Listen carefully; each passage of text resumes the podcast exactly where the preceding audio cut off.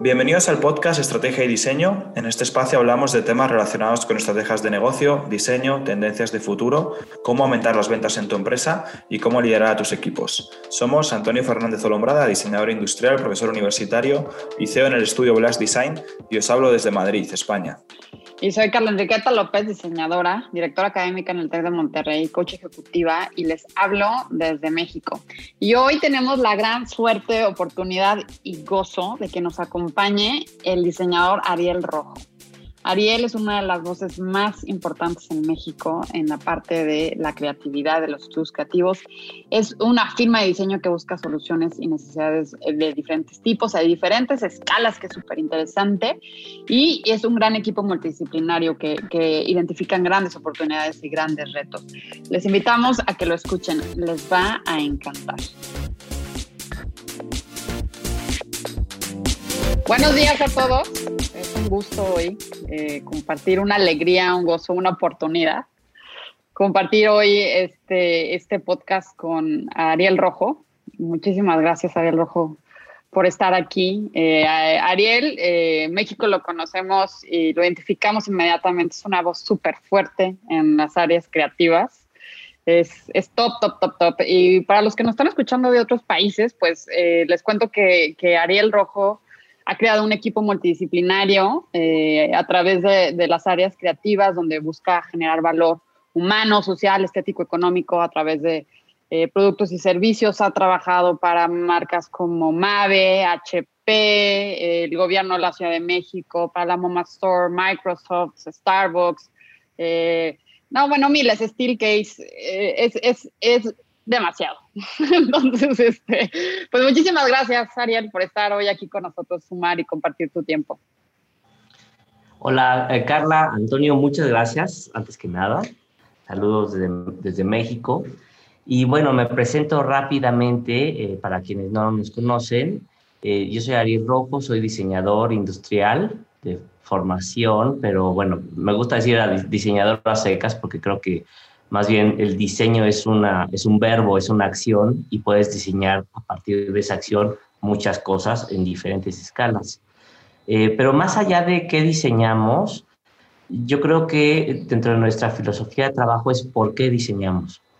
Eh, y esto pues yo creo que te lo va dando un poco la edad y estar pensando y recapacitando qué es lo que estás haciendo de la vida. Por ahí, cuando uno es joven y está en la escuela, te enseñan el famoso forma y función, ¿no?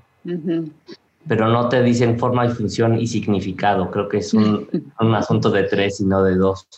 No tiene caso las formas ni las funciones si no tenemos claro como humanidad para qué estamos transformando los pocos recursos que tenemos.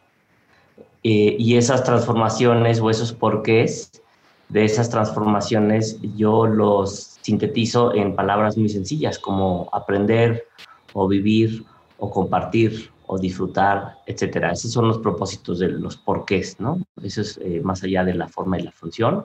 Y como oficina estamos enfocados a, a, a, procurar que nuestro trabajo eh, tenga un resultado en esa, en esa tercera parte de lo que debería de componer un diseño la forma, la función, pero sobre todo el significado o la razón por la cual estamos haciendo esto.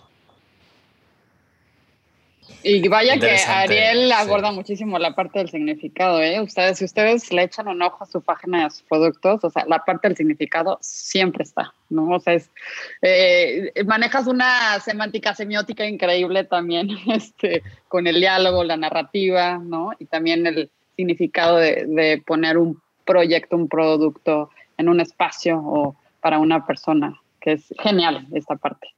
Sí, bueno, en algunos casos es muy claro el significado, por ejemplo, porque a veces los mismos diseños son una especie de, de papel en blanco para escribir un mensaje, como el cerdo ahorrador, que bueno, ya ahora el foco fluorescente es ahorrador, pero hace 15 años era una pieza que comunicaba el ahorro.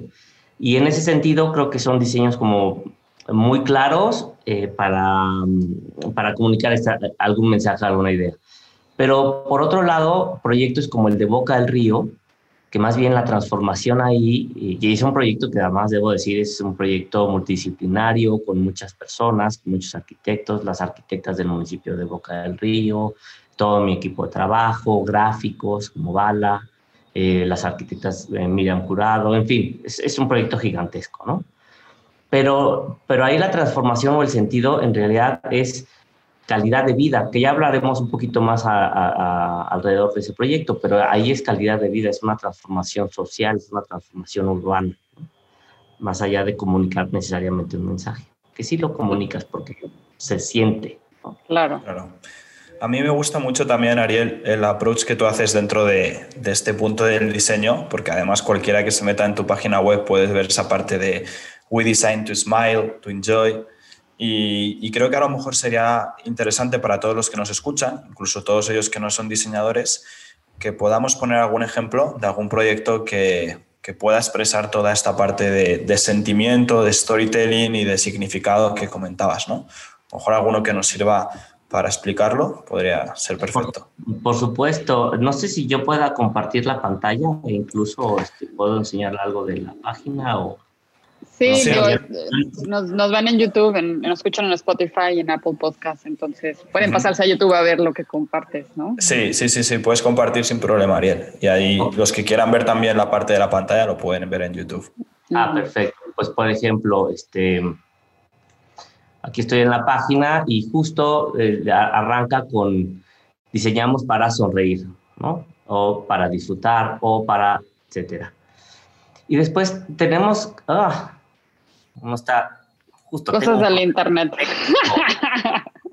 No, desde ayer tengo problemas técnicos con mi página, no importa. Ah, bueno.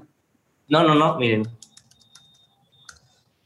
Ah, claro. No, en Instagram y ya está. Ahorita tengo un problema, pero, pero por ejemplo, había, hay, hay, hay diseños que son, pues, para, oh, estoy muy mal. Hay diseños que son para jugar como este, este juego y es para aprender. Y hay diseños que son para descansar y para meditar. Entonces, eh, hay diseños que son para aprender. Por ejemplo, eh, tenemos una biblioteca móvil eh, que hicimos para Educal, que Educal es como la dependencia nacional de, este, de libros en México, una de las tantas dependencias nacionales de, de, de libros. Entonces, bueno, pues digo, sorry de fallas técnicas de mi página. No pasa nada. Desde ayer estamos teniendo estos problemas. Por ahí dicen que en casa herrero, asador de palo.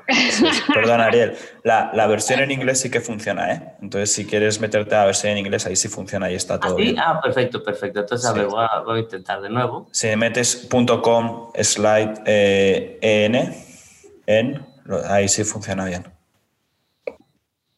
Bueno, en, en España te, ah. te, están estalqueando a todo lo que...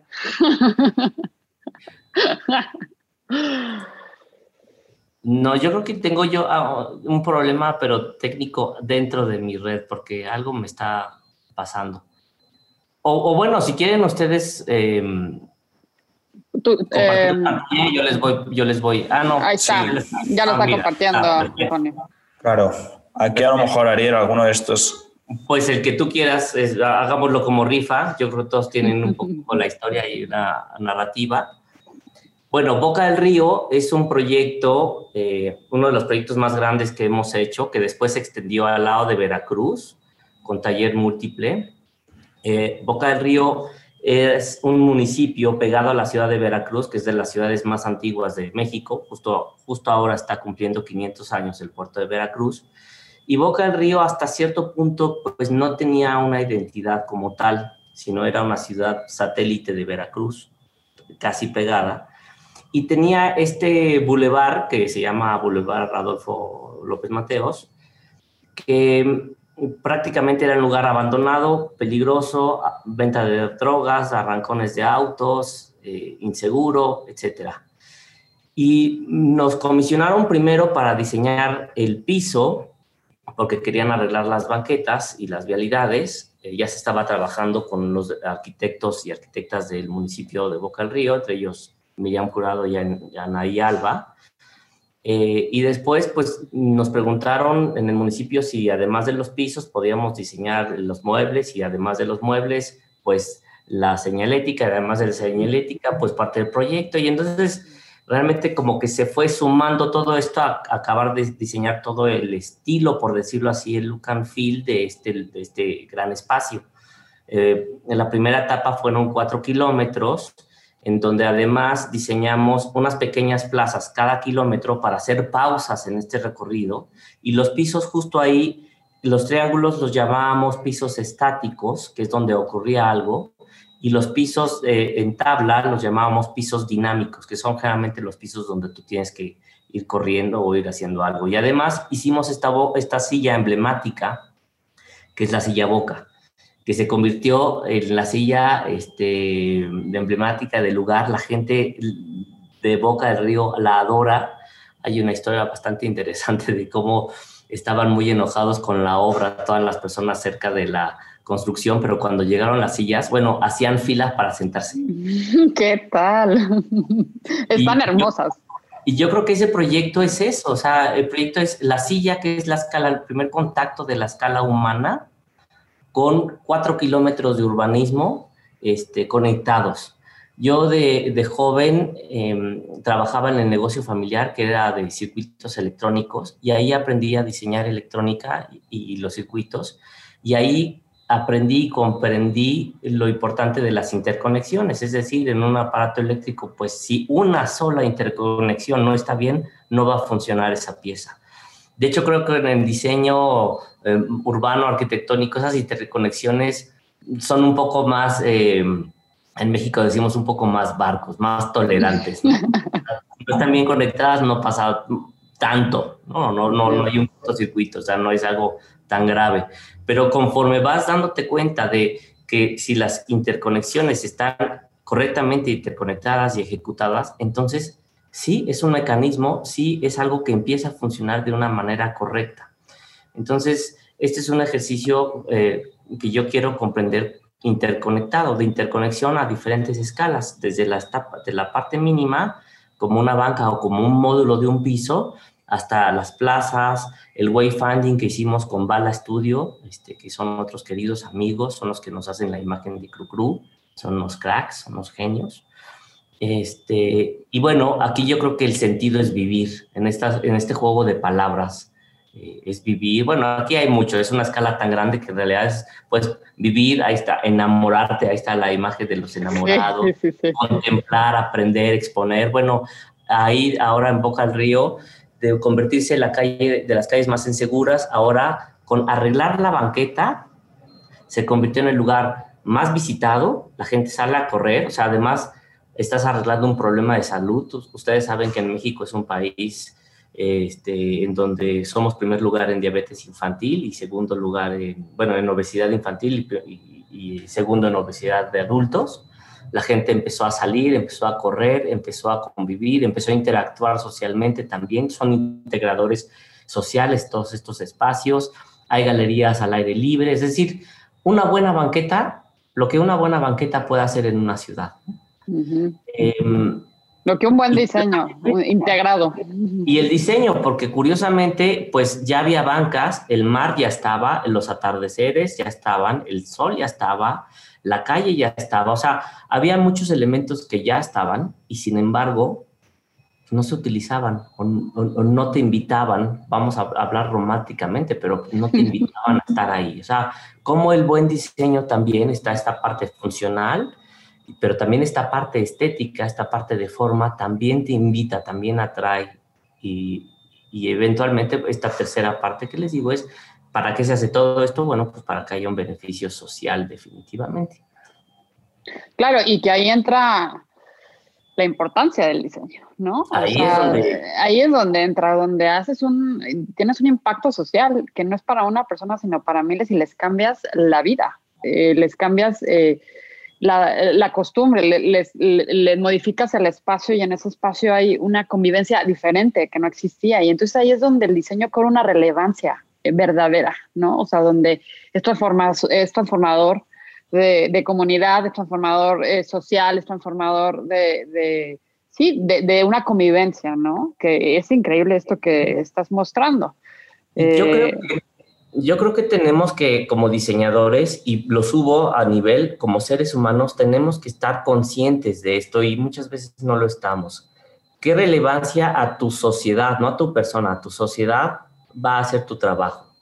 Yo creo que como organismo somos células en el planeta Y ustedes saben que en un organismo hay células eh, positivas y células cancerígenas. Una célula cancerígena no está aportando al sistema y una célula que sí está haciendo su chamba está aportando al sistema.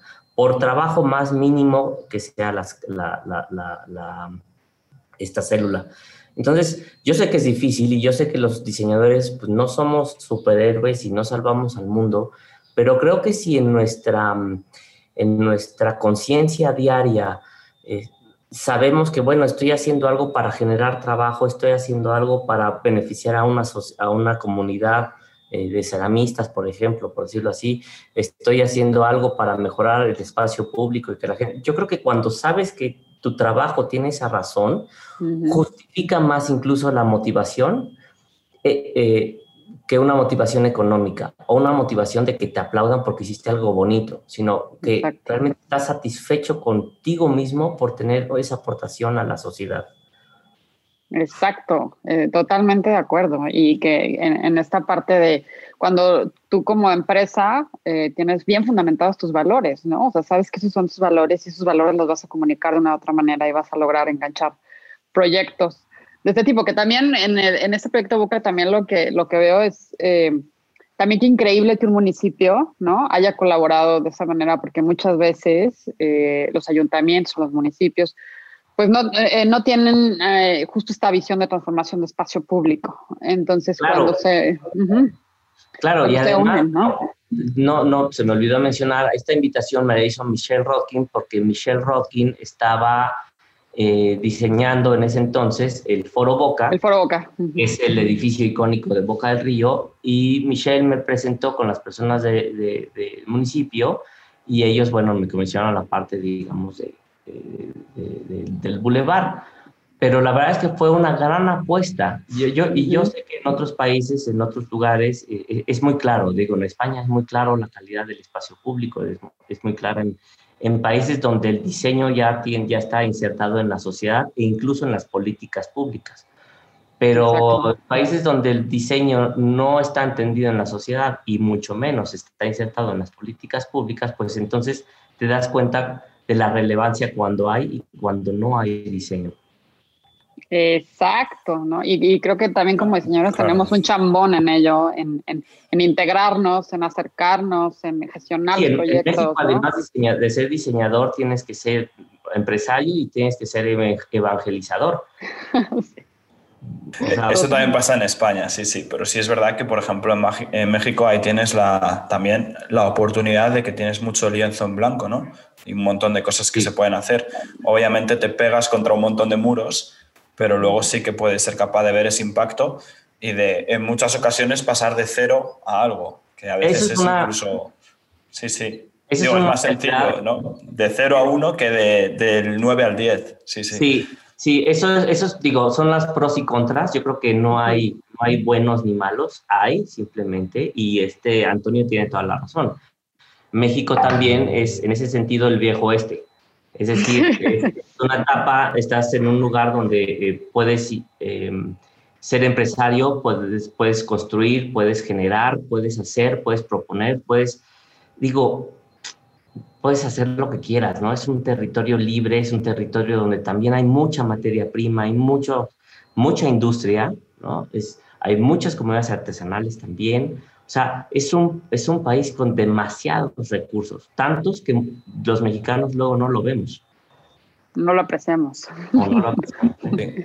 Esa discusión la he tenido yo con Carla muchas veces, porque cada vez que iba a México, o sea, para mí México era siempre como el país de las oportunidades, ¿no? Yo viéndolo desde fuera, que sé obviamente que tiene otra serie de puntos también que, ojalá se cambiase, ¿no? Pero sí que hay un montón de oportunidades. Y volviendo también a ese punto, Ariel, a mí también lo que me sorprende mucho es la capacidad tan multidisciplinar que, tienes junto con tu equipo, ¿no? De que puedas tener ese proyecto eh, más arquitectónico, de rehacer todo ese paseo eh, junto al mar y luego de ahí saltar a un proyecto como puede ser crear una vajilla o crear una jarra, una colección de algo muchísimo más pequeño en escala.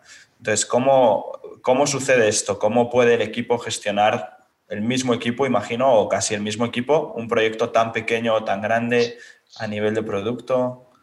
Bueno, yo les voy a ser honesto, nuestra oficina es una oficina demasiado, eh, bastante pequeña, nunca hemos rebasado las 16 personas en total, contando los administrativos, y ahorita, pues ahorita yo creo que somos como 8 con el tema de Y la verdad es que casi todos los proyectos, bueno, los proyectos pasan por, por, por, por mi persona, a mí me encanta, yo soy un freak de la computadora. Este, yo sé que diseñar en computadora no es diseñar, diseñar es un proceso mental, es un proceso, yo creo que filosófico, lo entiendo, es un proceso estratégico.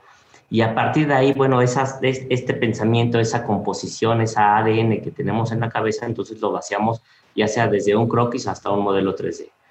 Entonces, eh, muchas veces lo que yo hago es que doy un sketch 3D de lo que ya necesitamos, ya queremos, y a partir de ahí el equipo empieza a aterrizar algunas cosas. ¿no? Es un equipo bastante feroz en ese sentido, porque para ser tan poquitos, y como dice Antonio, de repente abarcamos muchas cosas, ¿no?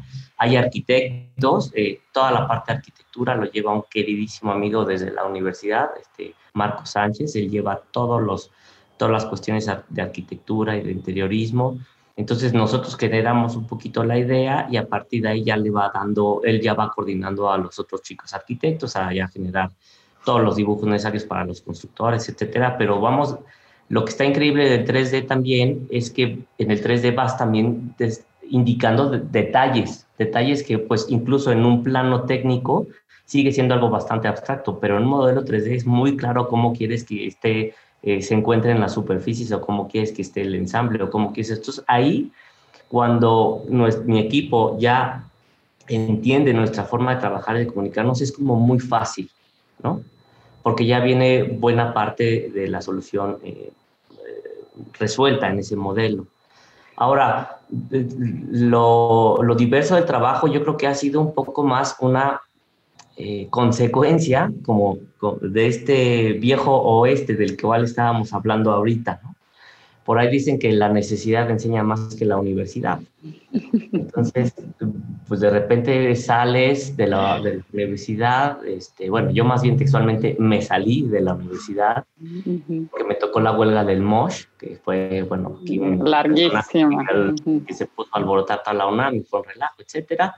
Pero bueno, ya estaba trabajando desde muy, muy joven con la parte de electrónica y después empecé a trabajar en despachos de arquitectos eh, como Isaac Broy y después empecé a trabajar este, en, en, equipo, con el equipo que ganamos, coordinados por Ernesto Betancourt, porque ganamos el concurso nacional para la remodelación del Zócalo en el 98. Entonces, por trabajo y por qué hacer, nunca, nunca paramos. Oye, Ariel, y, y, lo dices muy fácil, o sea, esta parte de cuando el equipo eh, se comunica bien, salen los proyectos, pero esa parte de comunicación de equipo es todo un reto. O sea, no es eh, nada más, ah, bueno, pues ya está y ya todos nos comunicamos bien y todos estamos en sintonía. ¿Cómo logras esta parte de que el equipo se pone la camiseta, de que tiene una buena comunicación, de que se llega a los proyectos, de que salen en tiempo y forma? Porque eso es, eso es liderazgo.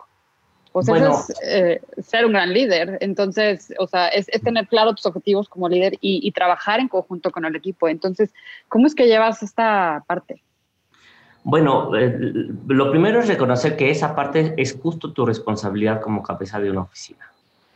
Entendiendo eso, entonces, eh, uno, para obtener buenas respuestas, tienes que dar buenas preguntas. O sea, el equipo por sí solo no va a responder si tú no eres o estás calificado para coordinar a un equipo, efectivamente. Entonces tienes que saber hacer las, las preguntas correctas y las indicaciones también correctas.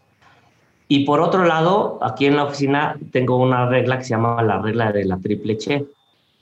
Que es chingar, chingar y chingar.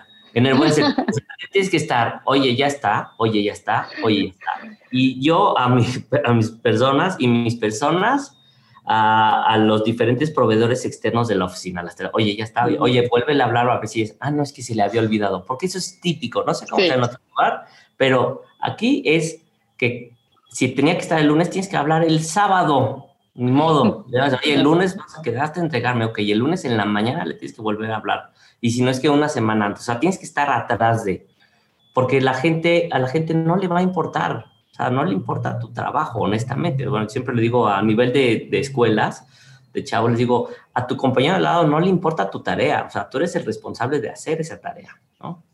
Y de hacer que salga, hacer que se hagan. Entonces, mira, más allá de estas palabras que me parecen como, sí, padres o, no son elegantes, pero pero, pero muy corporativos, por, decirlo así, como liderazgo y todo esto, pues en realidad es eh, aprender a hacer las cosas. O sea, no es nada complicado, nada más hay que hacerlo, ¿no? O sea, hay que atenderlo, hay que ser responsable. O sea, voy a sonar a papá, ¿no? Y, lo, lo, complicado es ejecutar, sí, sí. Sí, o sea, ya cuando llegas a cierta edad entiendes tantas cosas que te decían tus papás, ¿no? Y es tan sencillo como hazlo. O sea, no, y ahí estás de puberto quejándote, ok, ¿qué vas a hacer, no? Entonces, es tan sencillo como, no, seguramente les ha pasado, yo creo que a todo el mundo le ha pasado, que te tardas más en pensar algo que en hacerlo luego, ¿no? Estás, ay, voy a mañana, muevo la cama, mañana voy a arreglar, mañana. Ya cuando lo haces, de verdad, estuviste dos meses pensándolo y te tardaste media hora, ¿no? Exacto. Entonces, cuando entiendes el valor del tiempo y no lo desaprovechas, eres capaz de hacer todo esto. Exacto. Y más con el, con el valor del tiempo que tenemos ahora, ¿no? En el siglo XXI y con este, cosas que se han automatizado y con la información que nos llega de un de repente, y creo que eh, la organización del tiempo es fundamental, ¿no? O sea, para pues lograr muchas cosas.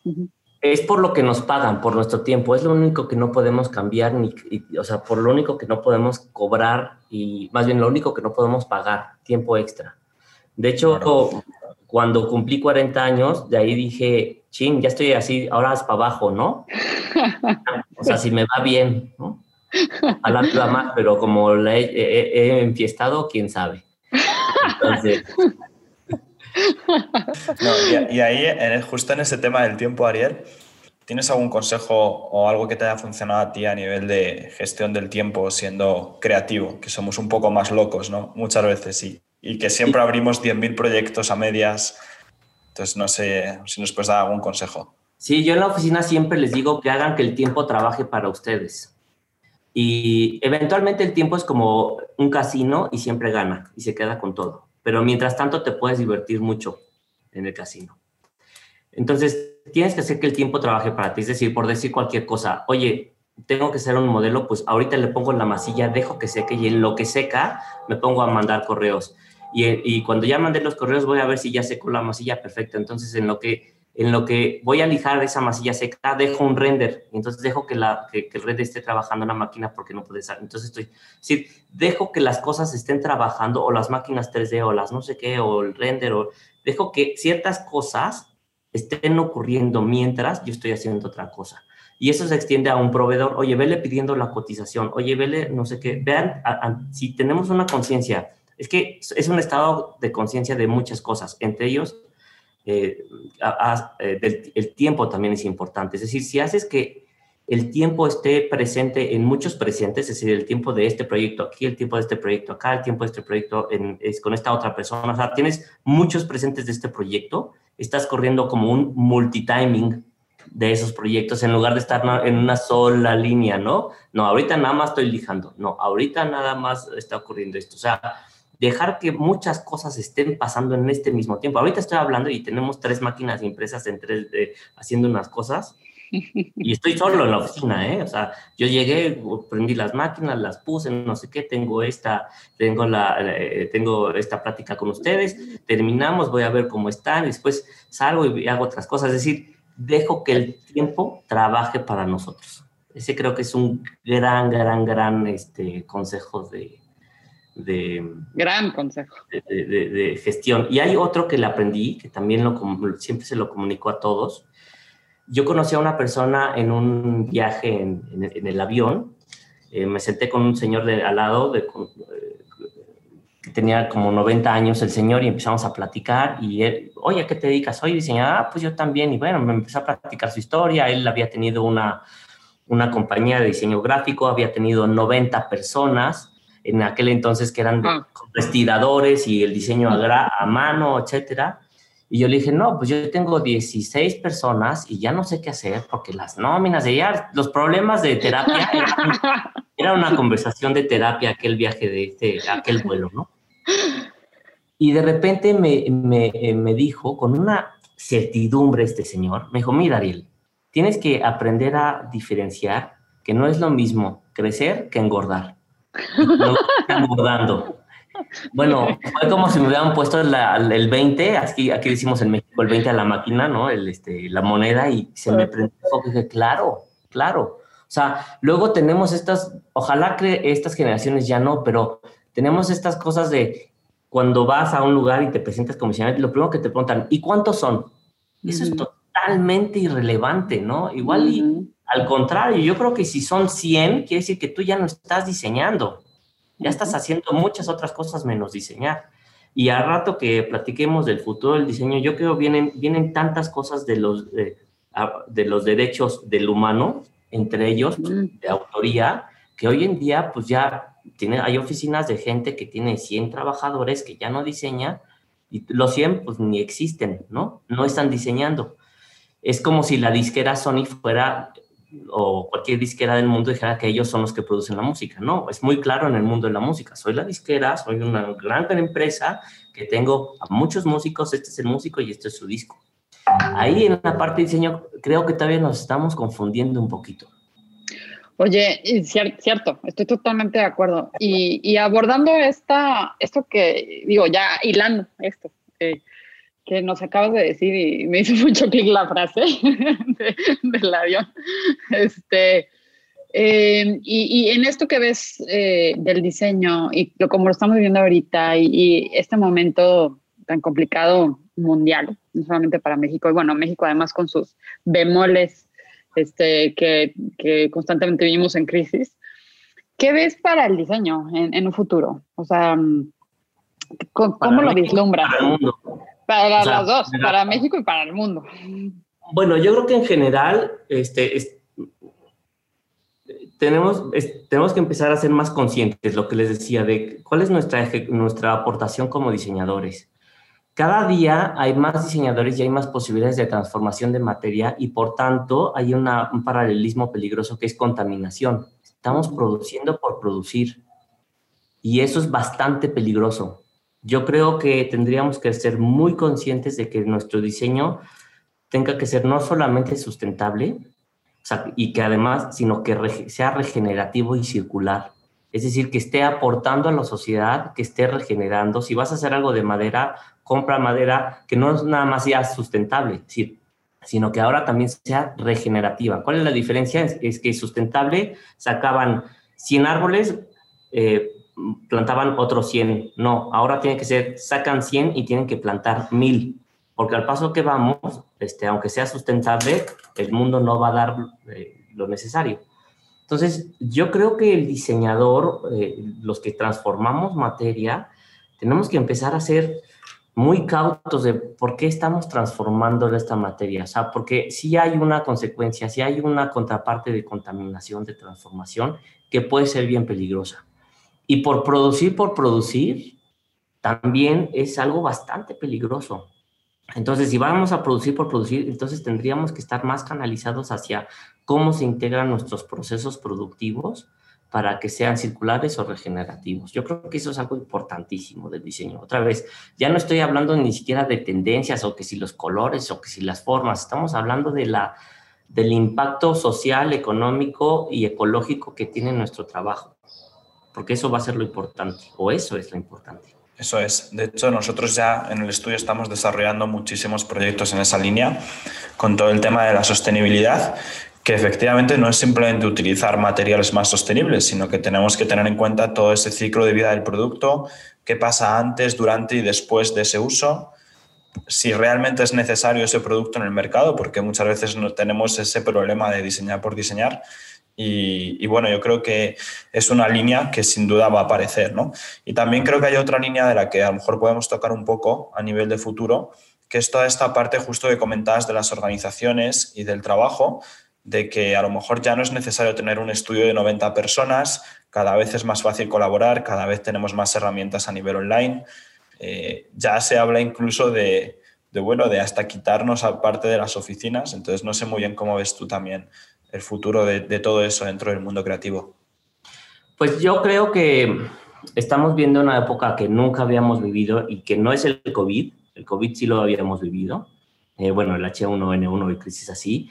No, me refiero al, al, alcance tecnológico y poder computacional que tenemos hoy en día. Ese alcance, esa, esa capacidad eh, computacional también se traduce en una capacidad creativa. Sí, en el COVID, pues gracias al, al poder de las supercomputadoras y obviamente la de la mente humana, pues está desarrollando una vacuna en tiempo récord, en menos de un año. ¿Eso cuándo se había visto en la historia de la humanidad? ¿no? O sea, nuestra capacidad de respuesta a problemas se está, eh, está mejorando drásticamente, se está potencializando gracias al poder tecnológico que tenemos. Y como bien dices, Antonio, este, yo creo que no, no va a ser necesario volver a tener estas grandes oficinas. En algunos casos tal vez sí, pero yo creo que también podremos empezar a despertar como sociedad a tener una mejor calidad de vida. Aquí en México a todos los oficinistas les decimos los godines, y el godín es una un poco la caricatura de pues, el trabajador de oficina triste que, este, pues, que sacrifica muchas cosas de, las, de una buena calidad de vida por el trabajo de oficina.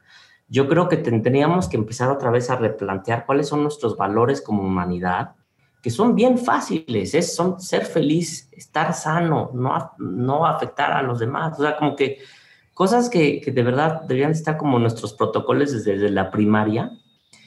Y, y con este poder de computación y de comunicación, pues mira, ahorita estamos manteniendo una charla con buena resolución con buen audio en México y en España y transmitiéndose seguramente a muchas partes del mundo, ¿no? O eventualmente se transmitirá.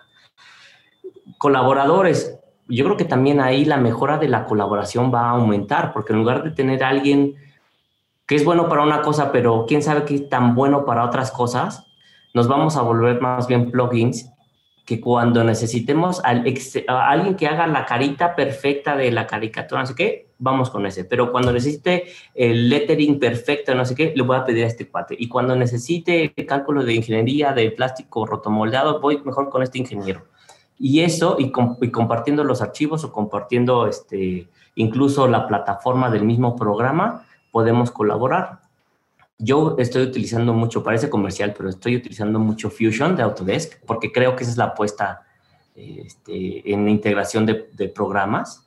Es impresionante. Ahora también estamos haciendo unas cosas con electrónica y con circuitos con unos amigos que se llaman eh, WeMake y entonces puedes integrar este, el, el esquemático con el diseño PCB, eh, eh, con el modelo 3D del PCB en Fusion, y si mueves un componente, entonces se mueve este componente en el, en el, en el diseño del PCB, pero también aparece en tu modelo 3D si está chocando con la carcasa o está chocando con algo. O sea, yo diseñaba circuitos impresos en programas de mucho más caros, o sea, como 30 veces más caros en ese entonces con un poder similar al de diseño de ahorita de este, de este esquemático, de, este del Eagle, que es el, de, el, que utilizo para, para, circuitos impresos, pero ahora pues cuestan una fracción, están integrados y se integran con cosas 3D, es decir, estamos viviendo textualmente en el futuro. ¿no? O sea, es impresionante la, cantidad de cosas que podemos hacer con, como humanos y con este, esta creatividad. Por eso les digo que no me gusta decir diseñador industrial, me gusta decir diseñador, porque las capacidades computacionales o las herramientas que vamos a atender van a trascender nuestra capacidad como eh, diseñadores. Y entonces efectivamente no vas a ser nada más diseñador, al rato vas a ser compositor, fotógrafo, diseñador, chef, reprostero, cervecero y lo que tú quieras porque vas a tener una capacidad de aprendizaje. O sea, lo que el ser humano hoy en día lee, puede ser tonterías, ¿eh? Pero lee en un día de información, de correos, mails, lo que tú quieras. Es lo que alguien leía en toda su vida hace 200 años. Es impresionante, sí. Es así de sencillo. Es impresionante la cantidad de información que nos llega día a día y que y, también la parte visual, todo lo que vemos, ¿no? O sea, lo que leemos y vemos, lo que vemos, es impresionante esta parte. Oye, Ariel, y ahorita hablando de, esta capacidad de, de, de, poder desarrollarnos en otras áreas, ¿no? O sea, no solamente la parte de diseño, y ahorita mencionaste cerveza. este, y además, dice Antonio, sí mencionó este, las tres che, pero se le olvidó una che que es la de chelas. Exacto. Yo, este, algunas palabras mexicanas sí que me sé. Ariel, Godín la conocía y Chelas también. O sea que aparte de esas tres ches que comentabas antes, te faltaba esa de Chelas. Sin descansar es chelear, chelear y chelear. Eso es, esa me gusta más, sí, sí. Oye, cuéntanos, cuéntanos de, tu parte eh, emprendedora en, la cerveza. O sea, porque la verdad es que Cru Cru, que es eh, tu marca, también un éxito rotundo. Yo me acuerdo hace poco que lanzaste en Amazon, este, no, pues que ya se venden en Amazon y yo voy a comprar unos cru cru. Cero, yo soy Ana Quebrado. ¿Cómo crees? me quedé con las ganas, se agotaron de volada. Cuéntanos de esa parte que está increíble, la verdad también, que como creativos, eh, y tú como creativo, o sea, tienes también eh, este otro business model, ¿no? De, de cervecería. Pues mira, más allá de creativo, creo que uno tiene que aprenderse a autoperspectivar. Entonces, para mí, ¿quién es Ariel Rojo? Pues es un, un tipo, ¿no? No es un creativo, es una persona, o sea, soy yo que pues, me levanto, quiero desayunar, quiero trabajar, o sea, quiero hacer algo que me gusta, que en este caso afortunadamente es mi trabajo. Entonces, eh, yo creo que cuando te entiendes no por tu profesión, sino como un individuo, bueno, pues cuando me ofrecieron ser socio de la cervecería fue, pero por supuesto, ¿no? Fue como haberle dicho a Homero Simpson, ¿quieres tener una fábrica de cerveza? Pues claro. Y de donas. Además, ya les había platicado que en estas crisis cuarenteras, pues es un juguete, un juguete adulto, ¿no? Además, efectivamente, bueno, pues tendrá, tendría, tendrá y es un negocio, ¿no? Y hay que procurarlo como tal. Pero ante todo, yo creo que son cosas, mira, tenemos tan poco tiempo que tienes que hacer o dedicarte a lo que te gusta. En este caso, afortunadamente, me dedico al diseño porque es lo que me gusta, o sea, y es, no soy tan malo para esto, porque si fuera mejor este, cocinando, que se me da un poquito, pero no soy tan bueno, pues tal vez sería chef, porque además es lo mismo, ¿eh? O sea, son otros ingredientes, pero cortamos, cosemos, picamos, mezclamos, o sea, es, yo creo que el ejercicio de la música, el diseño y y, la cocina son cosas brutalmente paralelas. ¿eh? Y en ese ejercicio hay, puedes nutrir y desnutrir también. Ya hablaremos un poquito de eso, pero también hay comida chatarra y hay mucho diseño chatarra también. También. O sea, son, son, creo también bastante paralelos. Pero bueno, en el caso de la cerveza, que no es chatarra, el cerveza, la cerveza por ahí dicen que la creó Dios, o sea, la descubrieron. Los dioses. Exacto, es un invento de los dioses. No, eh, dicen por ahí que la cerveza no se inventó, se descubrió en el antiguo Egipto, en, un en, en, algún momento en algún almacén de, granos, de cebada, donde se metió el agua, se humedeció y llegó alguien y dijo, ¿y esto qué es? Y lo probó y dijo, está delicioso, hagamos, ¿no? Dicen que a partir de... Y es una es, es, es una industria pues súper antigua, tiene más de 5.000 años, ¿no? imagínense. Y, y, la verdad es que yo algo que no me había, no había dimensionado cuando me metí a la industria de la cerveza, digo, yo debo decir que yo soy el socio inútil de la cervecería, mi socio es el que la lleva, es el genio, textualmente el genio detrás de la botella, pero, pero no había sido tan consciente de toda la cultura que se involucra con la cervecería. De entrada, afortunadamente encontramos un gran spot en la Ciudad de México. Estamos en la casa de uno de los primeros monasterios de la Ciudad de México, que fue la casa de una de las primeras cuatro iglesias eh, que se construyeron en, en, el Valle de México. Las, estas iglesias las construyó Hernán Cortés. Todavía estaba Tenochtitlán. Esto en la Romita era un islote y de hecho puso esta iglesia, esta, esta, esta iglesia, que es casi una capilla, para montar una inquisición y empezar a despachar a los pobres este, capturados. y la casa en donde está la cervecería es o era el monasterio de esta iglesia. Wow. Que después fue una casa de, no sé, pasó el tiempo, después fue la casa de un político, Gilberto Rincón Gallardo, que es un este, político muy querido en México, él tenía polio y este, gracias a él se dieron muchos cambios de ley a favor de este, los derechos de gente que tiene discapacidad y entonces, bueno, para que tuvieran accesibilidad a simplemente una banqueta digna o cosas por el estilo. Y él muere, después se convirtió en un centro de... Ah, no, después se hace el Centro de Estudios para la Reforma al Estado, ahí, que es un proyecto de Gilberto Rincón Gallardo, y ahí nace el IFE, con eso les digo todo. Mm, súper importante, es el Instituto Federal Electoral, que ahora es el INE, pero fue el IFE. Y después fue un centro cultural a la muerte de Gilberto, después quedó abandonado y después se convirtió en una cervecería. Creo, creo. Muchísima historia ese lugar, o sea, ese tipo las que te apasionan. Un poco cuando les hablaba de, de, a los 40 años que dije, no puedo perder el tiempo, es exactamente eso, o sea, no perder el tiempo y hacer lo que me gusta. Y es disfrutar de una cervecería, disfrutar de, del diseño, disfrutar de todos los días de tu vida, porque la felicidad, voy a sonar como a tarjeta de Hallmark, ¿no? Pero la felicidad no es un destino, es un camino, tal cual, ¿no? O sea, la felicidad es el presente, es lo que tenemos hoy en día. Totalmente. Totalmente. Y, eso, de hecho, toda esta parte también y esta experiencia con el COVID nos lo ha demostrado, ¿no? Esa parte de Carpe Diem y de aprovechar nuestro tiempo para justo esas cosas que realmente nos llenen.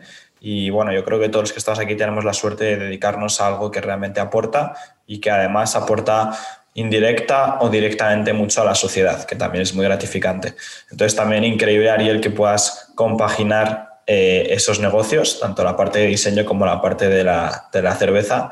Y, y además, eh, también estuve viendo que has estado haciendo alguna iniciativa con el, con el COVID desde la parte del diseño. Entonces yo creo que es una historia muy bonita de contar de cómo tú desde tu estudio de diseño has podido aportar también en estos tiempos difíciles. Claro que sí, pues ahí fue, eh, no me acuerdo bien qué mes, soy muy malo para acordarme, pero estaba arrancando el COVID. Cuando aquí en México fue como el 15 de marzo, cuando a la caja más o menos. Y de ahí me, me, buscó un amigo arquitecto que se llama Juan Carlos Baumgartner. Él, sabiendo que tengo máquinas de impresión 3D en la oficina, me dijo que si quería aportar, imprimiendo ya un, un, un modelo que tenía una, una asociación en México que se llama Tom México, que es a su vez la representación de otra, otro proyecto en Estados Unidos y en todo el mundo que se llama Tom Global. Y esta, esta asociación originalmente trabajan con makers, con impresoras 3D para niños con discapacidad. Pero en la etapa COVID aprovecharon a toda esta gran comunidad de makers. Son miles de personas en todo el mundo. En México solamente son 300 pero bueno, solamente más bien son 300 personas, son bastantes, pero en el mundo son miles. Eh, entonces es un músculo bastante interesante el de esta sociedad, asociación y entonces se pusieron a hacer un poco de todo, mascarillas, caretas, todo en, además en el tema open source. Entonces cuando me dan la pieza a imprimir, pues yo la revisé y ahí sí, ni modo, me dio el, el síndrome del diseñador y entonces me atreví a hacer un rediseño que esta primera pieza fue un, un, splitter. Un splitter es esta, este aparato que divide la salida del respirador artificial a dos máscaras para poder ser utilizadas en dos máscaras en lugar de uno. Cabe mencionar que no es lo óptimo, eh, pero en un país donde teníamos en ese entonces 1.500 respiradores para una población de, pues, creo que somos como 120 millones, pues tratan las matemáticas, ¿no? Entonces un splitter eh, pues si bien no es lo óptimo, pero es como hacer una traqueotomía con una pluma Big, como dice mi querida amiga Claudia Donenbaum, que es la directora de Ton México y quien me invitó posteriormente a todos estos proyectos. Y una pluma Big te puede salvar la vida si te hacen una traqueotomía correctamente. Entonces, en ese entendido y diciendo, sí sabemos que estábamos haciendo algo que no es lo óptimo, se hicieron primero 3.000 de estas piezas duplicando la capacidad este, de los respiradores que hay en México. Y después MAVE hizo, con esta asociación, se sumó, este, hizo un molde, ya los inyectó y entonces ya empezó a inyectar esa misma cantidad, pero diaria. Entonces, estuvo fenomenal. Y después de, de las piezas eh, splitter, me dijo, me preguntó Claudia qué más podíamos hacer. Vimos las, em, las máscaras de buceo que se estaban utilizando con las adaptaciones de filtro, pero el problema es que en México esas máscaras ya, ya, ya no habían. ¿no? Estaban agotadas por los mercados de los países que ya había llegado el COVID antes. Entonces, porque muchas gente, muchas personas después nos dijeron, ya existe una máscara. No se trata si existe o no, se trata, aquí no están entendiendo esa parte de diseño. ¿no? no se trata si existe o no, se trata si hay. Porque ahí hay una persona que está en cama, eh, en cama y necesita ese objeto. Entonces empezamos partiendo primero unos modelos eh, impresos en 3D, todo impreso con un acrílico, y lo que hace esta máscara, para quienes no sepan, lo que hace es que se conecta al respirador y te genera una atmósfera mayor de presión dentro de la máscara y por tanto hacia tus pulmones, de tal forma que el pulmón se mantiene inflado, se mantiene, no se colapsa. Porque cuando se colapsa un pulmón, un pulmón y se queda pegado, ahí es cuando el paciente muere. Entonces, ¿qué es lo que se, se busca? Mantenerlo inflado, inflado, inflado. Tradicionalmente se entuba a la gente pero eso es, además de bastante agresivo para el paciente, es peligroso porque también empiezas a tener, este, mm, eh, empiezas a maltratar la garganta, empiezan a, haber infecciones, empieza a haber cualquier otro tipo de complicaciones, mientras que esto es bastante menos eh, invasivo, ¿no? Esa es la palabra.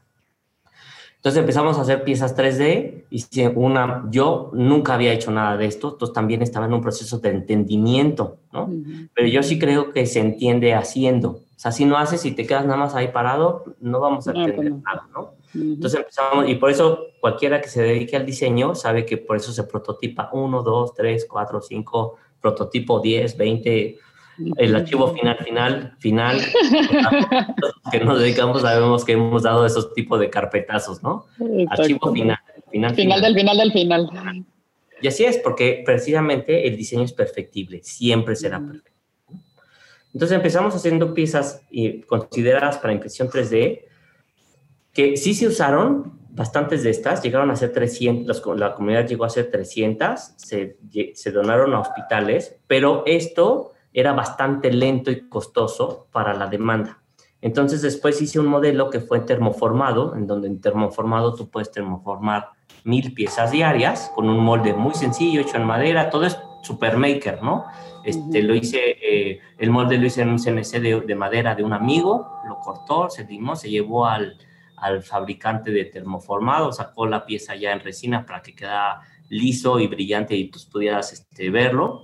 Claro, en el, se me olvidó de mencionar, en este camino de aprendizaje, bueno, era llevar la máscara a los hospitales, tener la recomendación. Ahí Michelle Rodkin, mi querido amigo arquitecto, nos hizo el vínculo con nutrición, nos dieron este feedback. O sea, la verdad es que fue súper interesante y muy bonito, este, estando todos encerrados en casa, cómo trabajar y con muchas limitantes, porque aquí sí, yo quería ir a comprar material y todas las tiendas estaban cerradas. O sea, quería ir a comprar un, una mica para y cerrado. Quería comprar la, el foam para el sello de la máscara y cerrado. Quería comprar el resorte y todo cerrado. O sea, realmente fue además eh, un reto de tiempo de que se necesitaba ya, pero era el cuatro veces más complicado hacer todos estos prototipos y estas cosas porque no, no podíamos salir o estaban cerrados o no había suministro, ¿no?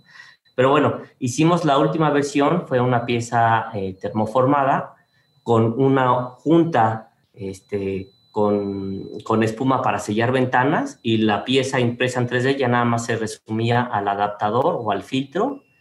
Y esas pues, piezas, bueno, pues, ah, creo que ahorita llevan como 10.000 y el, el, la meta son 60.000 piezas, más o menos, para darnos una idea. Ya las ha estado usando la Cruz Roja, en otros hospitales, eh, tanto el personal como... Porque esta máscara, la gran ventaja de esta última versión es que la pueden usar doctores, personal y este, y gente que está hospitalizada.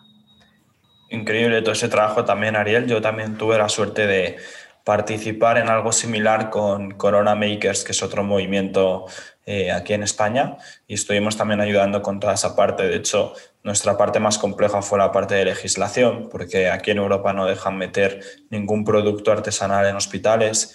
Entonces nos estuvimos también pegando muchísimo con lo que fue gobierno que no fue nada agradable, pero esto fue también una curva de aprendizaje muy bonita y al final pudimos también tener ese impacto. Entonces, eh, también es un gran ejemplo como desde el diseño y como toda esa parte de comunidad, desde la parte maker, desde la parte diseñador, incluso desde la parte logística, cuando funciona, realmente vemos que, tiene ese impacto. Y, eso yo creo que es el mayor aprendizaje. Sí, no, y aquí, aquí también está la COFEPRIS, que es quien regula todas estas eh, cuestiones técnicas y de norma, etcétera. Pero también esta crisis reveló muchas cosas, eh, no sé si por darle una palabra eh, eh, amable, porque podría usar palabras más fuertes, pero esta burocracia que hay dentro de las instituciones para garantizar que pues nada más a un proveedor lo compren, o sea, te das cuenta que pues hay otro tipo de, de, de intereses, ¿no? Y que una pieza que textualmente sí funciona y que lo puedes hacer en PLA grado médico o en cualquier plástico grado médico, pero siempre es en 3D, que podría entrar perfectamente, pues no entran, pero que esa misma, y que costaría centavos, porque esa pieza cuesta inyectada en plástico, que también costaría centavos, este, 20 dólares, por decirlo. ¿no? Y te das cuenta de la gran industria, como la militar, que que es de las prácticas. Tal vez no sea el foro para hablar de esto, pero ahí es donde el diseño tiene que ver, ¿no? Ahí es donde también, porque si nada más nos quedamos hablando del diseño en la parte pues estética y esto, pero no profundizamos, o sea, no llegamos a decir, híjole, como diseñadores tenemos que atacar estas necesidades de la humanidad que de verdad podemos llegar, te podemos solucionar, podemos darle resultados a estas grandes problemáticas que tiene hoy por hoy nuestro mundo y sí hay intereses muy fuertes que no lo están permitiendo y no lo seguirán permitiendo durante mucho tiempo. Y digo, nada más hay que ser conscientes, ¿no? O sea, yo creo que en la práctica uno debe de hacer lo que puede en esta, en esta vida, en donde estamos, pero tampoco podemos engañarnos y tenemos que estar muy claros de, cuál es la realidad de nuestro planeta, de nuestro mundo. No, totalmente, Ariel, o sea, totalmente. La verdad es que a veces nos enfrentamos a, a pues a estas prácticas y protocolos eh, que, que, hasta que no estás ahí te das cuenta que existe todo esto y que, que, se tienen que modificar y que para eso también está el diseño, ¿no? Este, para, para llevar y, y para crear accesibilidad y para crear también salud, o sea, porque el, diseño ayuda a esto, se suma a esto. y a mí me encanta, me encanta esto que hiciste. Por ejemplo, ahora, ahora que nos comentaban de, de, de, de um, Corona Makers, pues seguramente se enteraron de que algún maker, no me acuerdo en qué parte del mundo, una de estas grandes compañías los demandó por estar haciendo una pieza similar, ¿no?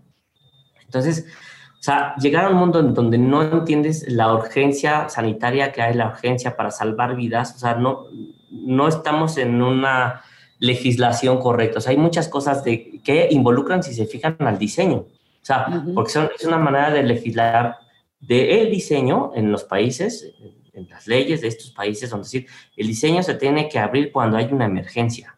Punto. Exacto, exacto. Y ahí es donde tiene que accionar. Y ahí es donde estamos hablando de, legalidad del diseño, de derecho de autor, de la Organización Mundial de Propiedad Industrial, etcétera. Y después cuando baje esto, ah, regresa. O sea, pero sí es un aprendizaje del cual tendríamos que estar hablando en foros acerca de las propiedades intelectuales y, y, de estos derechos, cuando los tienes y cuando los tienes que ceder. En nuestro caso, yo dije, para que no me pase algo como que vaya al rato a decirme una compañía que me parezco que estoy haciendo, yo afortunadamente tengo un músculo legal en la oficina, bueno, extendido a una oficina de, de, de, abogados, ¿no? Mi, abogado, que tiene una oficina de, de propiedad industrial, intelectual, perdón, y patentamos todo y lo registramos todo. Y lo que hice fue patentarlo a mi nombre pero después lo cedí al mundo. O sea, lo puse en la página, lo puse open source, cualquiera lo puede bajar y cualquiera lo puede utilizar. Pero también estoy aprovechando en proteger algo para que no llegue alguien abusivo y se empiece, empiece a fabricarlo y comercializarlo, porque es justo lo que no queremos. Exacto, exacto. Y, y, te aplaudimos totalmente esto, ¿eh? porque esa es la práctica que tiene que ser. O sea, es que te tienes que mover a registrar lo tuyo, porque también a muchas veces el diseñador le da flojera este, de hacer todos estos procesos y de ver las partes legales. Y, y, qué grato que lo hayas liberado, este, porque también en el proyecto que ustedes hicieron, Antonio, lo liberaron, o sea, subieron todo a open source también para que se bajara. Y creo que ahí es cuando, cuando esta comunidad eh, multiplica, ¿no? Y, y, crea bendiciones multiplicadas este, para otras personas donde les llega el diseño que les puede salvar la vida. Entonces, pues, es, este, eh, totalmente, ¿no? Pues cambiando un poco de tema o relacionando lo que estamos hablando de la propiedad industrial o intelectual, este, y ustedes me preguntaban hace rato al inicio de nuestra conversación acerca del el negocio, ¿no? ¿Cómo, ¿Cómo tendremos toda esta parte creativa, etcétera, pero cómo se vuelve negocio? Pues justo protegiendo lo más importante que tenemos, nuestra propiedad intelectual. O sea, nosotros eh, nos hemos salvado de, eh, o hemos logrado tener contratos que nos compran nuestros productos porque están registrados. Porque si no estuvieran registrados, cualquier otro lo podría hacer o, o, los podría lo que se llama piratear, ¿no? Entonces, yo creo que en México somos un semillero de ideas.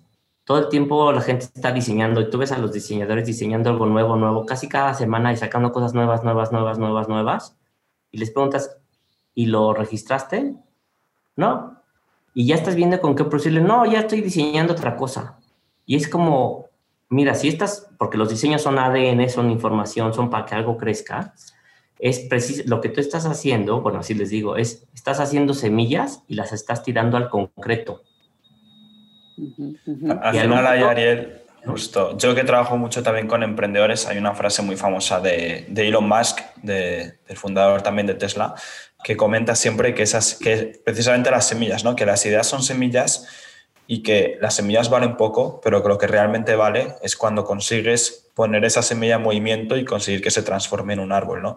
Y efectivamente yo veo muchos diseñadores que dejan un proyecto demasiado pronto antes de que eso pueda convertirse en algo rentable también a nivel negocio. Sí. Totalmente. Yo, yo ahora, ahora sí que a mi edad y con los años de la oficina y y, y, ahora, ah, incluso ya teniendo un árbol aquí en mi jardín donde puedo recoger frutos, o sea, y me refiero al negocio de diseño, eh, que ya le tuve la paciencia, ya lo regué, ya lo cultivé, ya lo coseché, etcétera, te das cuenta de lo importante que no es diseñar por diseñar, sino es diseñar una cosa, ya tienes la semilla y vamos a cuidarla y vamos, pero eso nunca te lo enseñan en la escuela, no porque no quieran, no porque no pueden, es porque no tienes el tiempo. En la escuela pasa tan rápido son tan pocos años, no sé, en algunos lugares cuatro años, cinco años, que la verdad es que es algo que acabas entendiendo con más tiempo, ¿no? No, y deja tú de la escuela, o sea, con, en este mundo de la inmediatez también que vivimos, ¿no? Este, que, que todo es al día o que las mismas eh, plataformas en las que, de las que nos relacionamos es eh, todo rápido también mucho esta mentalidad de, todo ya tiene que estar ya y ya tiene que estar mi diseño y ya tiene que florecer y ya tengo que ser famoso porque luego muchos diseñadores y, más, o sea, generaciones, eh, veo que se enfocan en la parte de yo quiero ser diseñador porque este, quiero ser famoso y pues eh, por ahí no va, ¿no? O sea... quieren, eh, quieren, ser sin hacer, es que eso es una, ya podemos hablar también después de ese tema, pero también yo veo estas canciones que quieren ser sin hacer, pero además también quieren hacer el diseño ya, pero también no se están dando cuenta que están demeritando su trabajo porque lo están invalidando como si fuera un artículo de moda, o sea, y, de una moda inservible, de una moda desechable. Y el diseño no debería de ser desechable, o sea, debería de durar mucho tiempo. Yo, yo, creo que justo eso es una buena conclusión, Ariel, para este tema, porque al final yo creo que se tiene que trabajar más en crear objetos y productos más icónicos que puedan perdurar en el tiempo, porque realmente están haciendo hincapié en una necesidad que hayamos podido detectar en el mercado que vaya a estar tanto hoy como dentro de 10 años. Obviamente hay modificaciones, ¿no? Pero no podemos intentar diseñar siempre para el ayer, sino pensando un poco más en el mañana y en esas necesidades también que tendrán los usuarios del futuro. Sí. Entonces, creo que estamos abriendo también un montón de temas y nos estamos quedando ya también sin tiempo para el episodio, pero si no también incluso en otro momento podemos hacer una segunda parte hablando de toda esta, no, sé cómo llamarlo, como ética del diseñador, eh, junto a negocio del diseñador también, ¿no? De todo lo que comentabas de, las, de la propiedad intelectual y del diseñar por diseñar y de los proyectos incompletos, la fama también, que es horrible, los egos. Pero fíjense, tengo una observación que tal vez puede ser muy fuerte lo que voy a decir, pero muchas veces los, los chicos que ahora están en la escuela crecen con las frustraciones de los maestros. O sea, crecen con las enseñanzas, con el conocimiento, con todo lo bueno de los maestros, pero con lo bueno y lo malo y las frustraciones. Y esa sed, esa sed de reconocimiento o sea, ellos no eran conscientes de eso. Yo creo que también es conforme se les enseña que el diseño es de un diseñador famoso. cuando yo decidí estudiar diseño industrial, pues no había internet, o sea, para empezar. Sí, para empezar. O sea, había era de modem de teléfono que te bajabas una imagen en tres horas, ¿no? Y mi mamá me mataba porque tocaba el teléfono y no me escuchaba el... modem, Entonces, pues para mí ser este diseñador pues era como ser dentista o ser este ingeniero o ser, o sea, que sí hay dentistas famosos y ingenieros famosos en su círculo, pero es así de, o sea, es una, es una profesión, es una profesión de alguien que de alguien que le gusta hacer este tipo de trabajo, pero será algo totalmente anónimo para mí, ¿no? O sea, no busco para nada esta fama, ni busco, ni de hecho, ni reconocimiento, ni no sé qué, o sea, es, yo busco hacer algo bueno para mí y algo bueno para mi sociedad principalmente. Pero entonces los chicos están creciendo con frustraciones ajenas también, porque también están mandando todos esos mensajes y sí tenemos que hacer conciencia de eso. Totalmente, estoy totalmente de acuerdo contigo. Y me encantaría, Ariel, que hagamos un segundo episodio más adelante donde hablemos específicamente de todo esto, porque creo que esto puede también ayudar mucho a modificar eh, la educación, eh, que es importantísimo porque de ahí comienza todo esto, ¿no? O sea, la, educación en las universidades, eh, las expectativas que se tienen luego siendo estudiante, lo, las competencias que se deberían de tener siendo estudiante y que deberías desarrollar y, toda esta perspectiva de la ética, ¿no? O sea, porque también viene relacionada de la parte estudiantil. Entonces, me fascinaría que armemos otro episodio y nos enfoquemos a ello porque creo que le podemos sacar muchísima carne. Oye, Ariel, y, ya para ir cerrando este, este episodio, eh, nos encantaría que nos pudieras compartir. Eh, eh, algún, no sé, algún libro, alguna plataforma, algún blog, alguna película, algo, que te haya inspirado, ¿no? Y que digas, hijo, tienen que leer, ver, escuchar eh, esto, eh, se los recomiendo. y que nos compartas tus redes también. Lo primero a leer y escuchar, creo que tenemos que aprender a leernos y escucharnos a nosotros mismos porque estamos tan atentos de escuchar lo de los demás y otras que no estamos entendiendo qué es lo que somos ni qué es lo que queremos. Entonces, la primera invitación es ser, sí, un poco más introspectivos como humanidad. Me encanta. Y después sí, claro, hay, ¿qué les puedo contar? Este, hay, hay, hay muchos libros, hay, eh, bueno, hay uno muy viejo, que, pero que me encanta y siempre hago relación, este, referencia a él, que se llama The Age of Spiritual Machines. Eh, de Ray Kurzweil.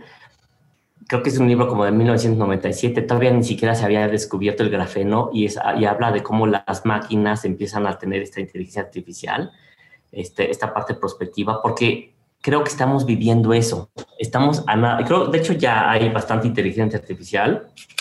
De hecho, los algoritmos de Facebook y de Instagram, los mismos programadores no saben ni siquiera cómo funcionan, o sea, qué es lo que pasa para que a ti te estén desplegando la información, ni siquiera saben qué es eso. O sea, de verdad vamos a ver el nacimiento, nos, somos una generación de la humanidad que nos va a tocar ver el nacimiento de la inteligencia artificial. Entonces, en ese sentido, va a afectar todo, porque es lo que afecta el pensamiento humano, incluso la, la, la creatividad. Entonces, bueno, estar como en ese chip me, me, parece interesante. O sea, me estoy yendo desde lo introspectivo, o sea, creo que me fui al abanico completo, desde lo introspectivo, consejo, este, eh, ustedes mismos hasta el otro lado, ¿no? Y luego hay otro, Daniel Pink, que se llama, ay, es que no me acuerdo muy bien cómo se llama el libro. Mm, bueno, habla acerca del pensamiento de, los que tenemos eh, cerebro, digamos que derecho y no zurdo, ¿no? Los que tenemos el, el, de Drive o el de Gwen, porque tiene Drive, Gwen. no. Este, to Cell is Human también es otro de los libros de Daniel Pink. No, no, ahorita, ahorita mientras este artículo me voy a acordar, pero es un libro que habla de cómo en, la, en los últimos 100, 200 años eh, hemos estado dirigidos por gente que son más de cerebro izquierdo, ¿no? Ese lado matemático, administrativo, lógico, etcétera, ¿no? Pero no hemos integrado en el liderazgo, fíjense lo importante, en el liderazgo de nuestra sociedad, las partes creativas, las partes abstractas, las partes artísticas, ¿no? Aquí este, en México nuestros emperadores eran poetas, ¿no? Eran poetas y guerreros al mismo tiempo. O sea, era la verdad padrísimo, era como, como eh, holístico todo este pensamiento. Pero eh, finalmente, pues los últimos años de la humanidad han sido más, pues los, ¿quiénes son los presidentes? No, pues economistas, estadistas, etcétera. Y no, o sea, digo, no estoy diciendo que sea un poeta, ¿no?